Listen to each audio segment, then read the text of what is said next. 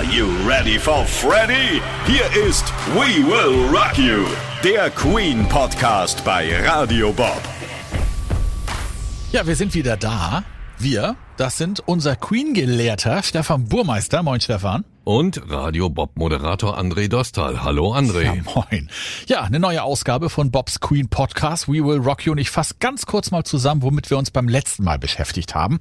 Wir waren in den Jahren 1979 bis 1984, einer Zeit, in der Freddie Mercury, Brian May, Roger Taylor und John Deacon fast nur zwischen München und Montreux hin und her flogen, um drei Studioalben The Game, Hot Space und The Works sowie einen Soundtrack zu produzieren, nämlich Flash Gordon. Dazu kamen noch ihre eigenen Soloplatten und für fast alles davon war der deutsche Musikproduzent Reinhold Mack, genannt Reinhold Mack, verantwortlich auch das fünfte Mitglied von Queen genannt.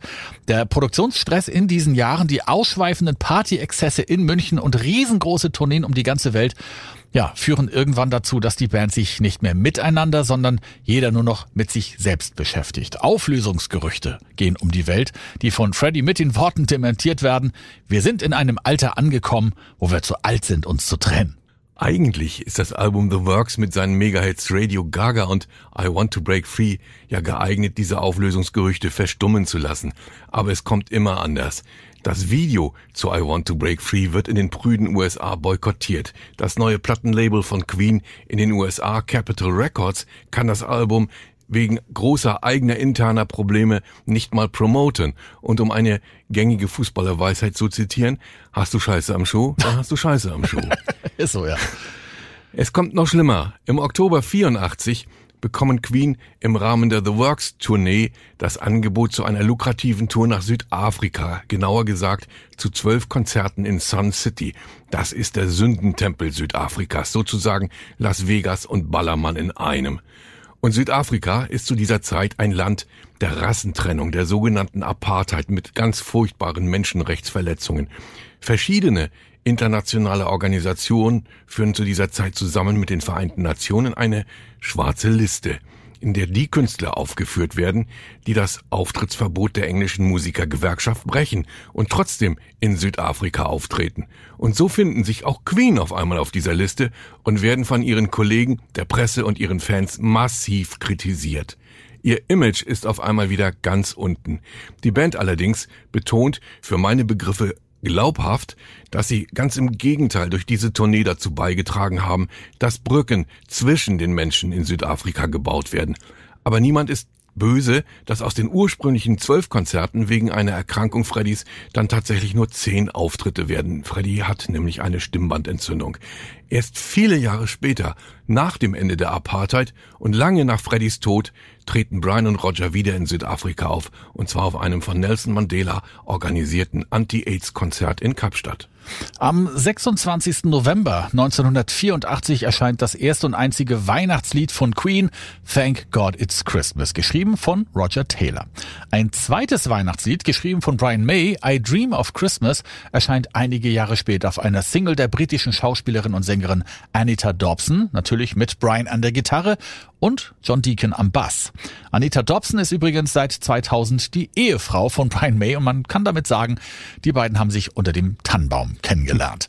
Der Queen Weihnachtssong Thank God It's Christmas erscheint erst nach Freddys Tod auf einem Album, ist auch heute noch von keinem Weihnachtssampler der Welt wegzudenken, floppt allerdings 1984 aufgrund des kolossalen Erfolgs von Do They Know It's Christmas von Band 8 zur selben Zeit und natürlich auch deswegen, weil Queen gerade wegen der Südafrika-Tour bei allen unten durch sind. Für Queen noch schlimmer, für das Band 8 Projekt wird die Creme de la Creme der internationalen Rock- und Pop-Szene eingeladen. Sting, Duran Duran, Bono von U2, Status Quo, Phil Collins, Ultravox, Paul Young und viele, viele mehr. Eben nur nicht Queen. Das trägt zur Verbitterung innerhalb der Band bei. Allerdings wendet sich jetzt Bob Geldof von den Boomtown Reds, der Mann hinter Band 8, direkt an Queen und bittet sie, an einem für den Sommer 85 geplanten Wohltätigkeitskonzert teilzunehmen. Freddie, Brian, Roger und John sehen dies nach langem Hin und Her als eine Gelegenheit, ihr verlorenes Publikum zurückzugewinnen. Und dieses Konzert wird unter dem Namen Live Aid in die Musikgeschichte eingehen.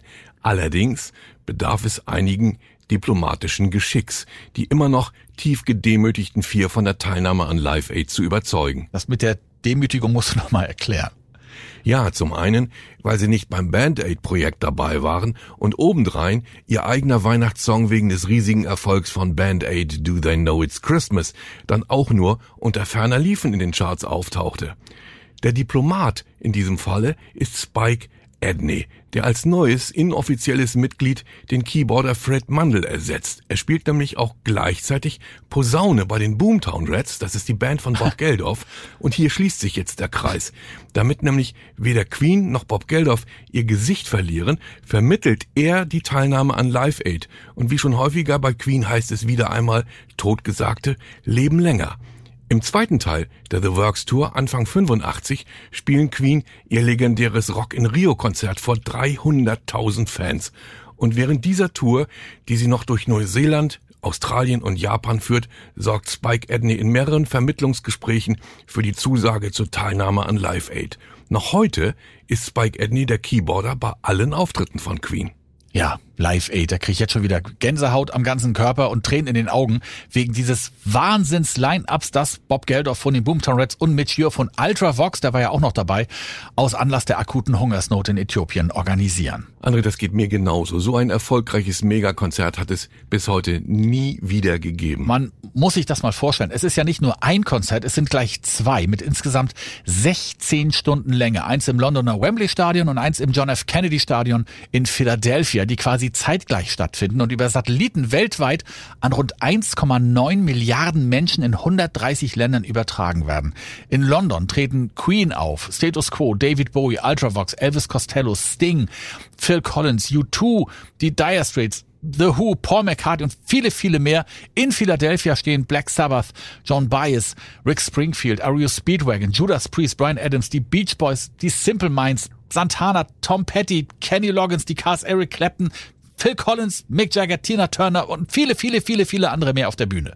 Und Phil Collins tritt als einziger tatsächlich auf beiden Konzerten auf. Ja, das habe ich eben nicht aus Versehen zweimal gesagt, den Namen, sondern der hat die irre Idee gehabt, unmittelbar nach seinem Auftritt gegen 15 Uhr in England mit dem Überschallflugzeug Concorde in die USA zu fliegen und in Philadelphia seinen Auftritt um 1 Uhr nachts fortzusetzen, dort unter anderem als Schlagzeuger für Led Zeppelin, die ja seit dem Tod von John Bonham keinen Schlagzeuger mehr haben und extra für Live Aid wieder zusammenkommen. So, erstmal Luft holen, du hast recht, so ein Line-Up hat es nie wieder gegeben und wird es wahrscheinlich auch nie wieder geben. Im Finale in London performen alle Künstler mitten im Sommer den Band 8-Hit Do They Know It's Christmas. In Philadelphia das ebenso erfolgreiche Gegenstück We Are the World von USA for Africa. Aber jetzt zum eigentlichen Höhepunkt von Live 8, natürlich zum Auftritt von Queen. Da muss ich jetzt tatsächlich dann auch nochmal wieder ein paar Tage zurückgehen. Die Vorgaben von Bob Geldof für das Riesenkonzert sind keine neuen Titel, nur Hits, kein Soundcheck, gleiche Lautstärke für alle und kein Auftritt länger als 20 Minuten. Auf der Bühne gibt es eine Scheinwerferampel, die das sicherstellen soll. Grün heißt nämlich, ihr habt noch fünf Minuten. Gelb, ihr habt nur noch zwei Minuten. Und rot, verlasst die Bühne oder wir schalten euch den Strom ab. Und jetzt weißt du, weshalb ich auch heute bei jeder Verkehrsampel immer an Queen denken muss. Jetzt damit auf der Bühne gestanden. Und um die Vorgaben zu erfüllen, schließen sich unsere vier Perfektionisten und ihre Crew am 10. Juli 85, also drei Tage vor dem Konzert, im Shaw Theatre am King's Cross in London ein, um ihren Auftritt minutiös einzustudieren. Eine zusätzliche Herausforderung ist, dass die vier ungerne bei Tageslicht auftreten. Aber mit diesem Konzert können Queen ihre verloren gegangenen Fans zurückholen und der ganzen Welt zeigen, wie umwerfend gut sie live sind. Und sie nutzen ihre Chance. Samstag, 13. Juli 1985 nachmittags. Freddy kommt in Begleitung seines Partners Jim Hutton ins Wembley Stadion. Er ignoriert den Rat eines Arztes, wegen seiner Halsentzündung nicht aufzutreten. 18.39 Uhr.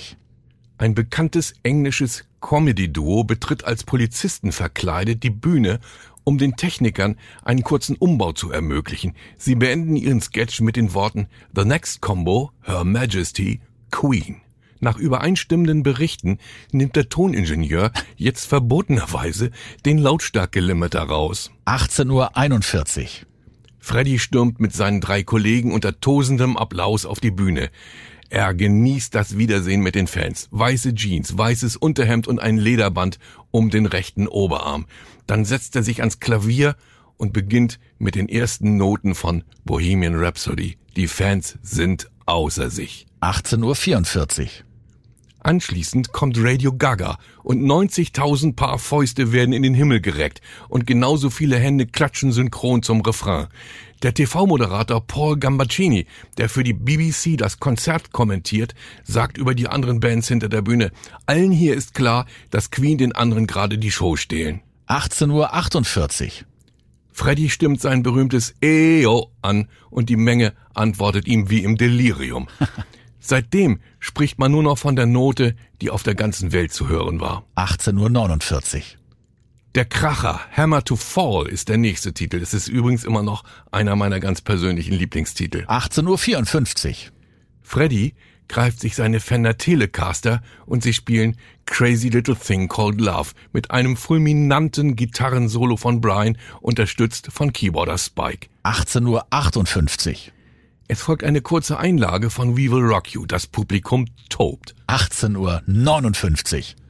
Das Finale, We Are the Champions. 90.000 Menschen grölen im Chor. Ich habe nie so etwas vorher gesehen und es war auch überhaupt nicht so geplant, so Brian später. Es war der größte Tag unseres Lebens. Die besagte Ampel ist gerade auf Rot gesprungen, aber man lässt Queen um eine Minute überziehen. 19.02 Uhr. Die Queen Show endet mit Freddys Worten We are the champions of the world. Und das ist zu diesem Zeitpunkt mit Sicherheit völlig untertrieben.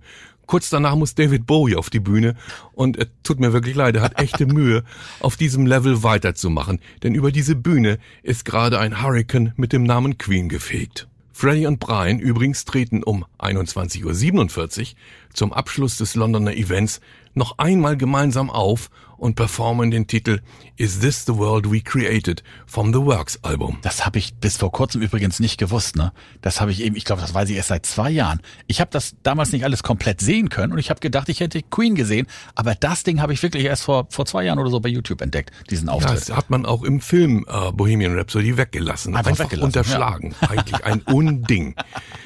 Ja, und Live-Aid-Macher Bob Geldof sagt später, Queen waren ganz klar die beste Band des Tages. Sie haben am besten gespielt, hatten den besten Sound, haben ihre Zeit maximal ausgenutzt. Sie legten einfach los und knallten einen Hit nach dem anderen raus. Das war die perfekte Bühne für Freddy, die ganze Welt. Ja, Stefan, du bist so außer dir, ne? Du bist doch jetzt quasi mitten im Konzert, ne? Das ist wirklich so und ich war in Wembley nicht mal dabei. Ich war auch nur am Fernseher. Aber weißt du, was gleich passiert, wenn wir den Podcast im Kasten haben? Ja, du hast diese die die die die Viererbox wahrscheinlich von dem von dem Live Aid Konzert. So ne? ist es. Es wird eine lange Nacht für mich werden. Ich werde mir meine Live Aid DVDs aus dem Regal ziehen und dann bin ich heute Abend gleichzeitig in London und in Philadelphia. Und meinen Nachbarn sage ich jetzt schon mal, ich habe den Limiter auch ausgeschaltet. Interessant finde ich ja, wie sie das bei Bohemian Rhapsody nachgestellt haben, ne? Die Bühne nachgebaut und dann digital das Publikum des, des Wembley Stadions eingefügt und dann ja wirklich die Bewegungen sind ja wirklich von Rami Malek bis ins kleinste Detail ja nachgemacht worden. Das ist, das ist schon, es ist nachgemacht, aber es ist schon der Knaller, was sie da gemacht haben, oder? Und es wird noch mehr zum Knaller, wenn du dir auf YouTube mal das Video anschaust, indem man das Original Stimmt. und die entsprechenden Ausschnitte aus dem Kinofilm zusammenschneidest oder da sind die Nebeneinander, zusammengeschnitten. ne? Ja, ja, genau. Die sind nebeneinander und wenn du dir das anschaust, dann siehst du, wie synchron Rami Ja. Malek den Freddy spielt, weil da stimmt exakt jede Bewegung, jeder Ja. Schritt und jeder Griff, selbst der Griff zum Bierbecher ist identisch. Stimmt, genau. Das ist schon, also wirklich richtig ganz großes Kino, muss Was, ich sagen. was ich aber doof fand an dem Live Aid ähm, Auftritt, ist mir auch hinterher erst klar geworden.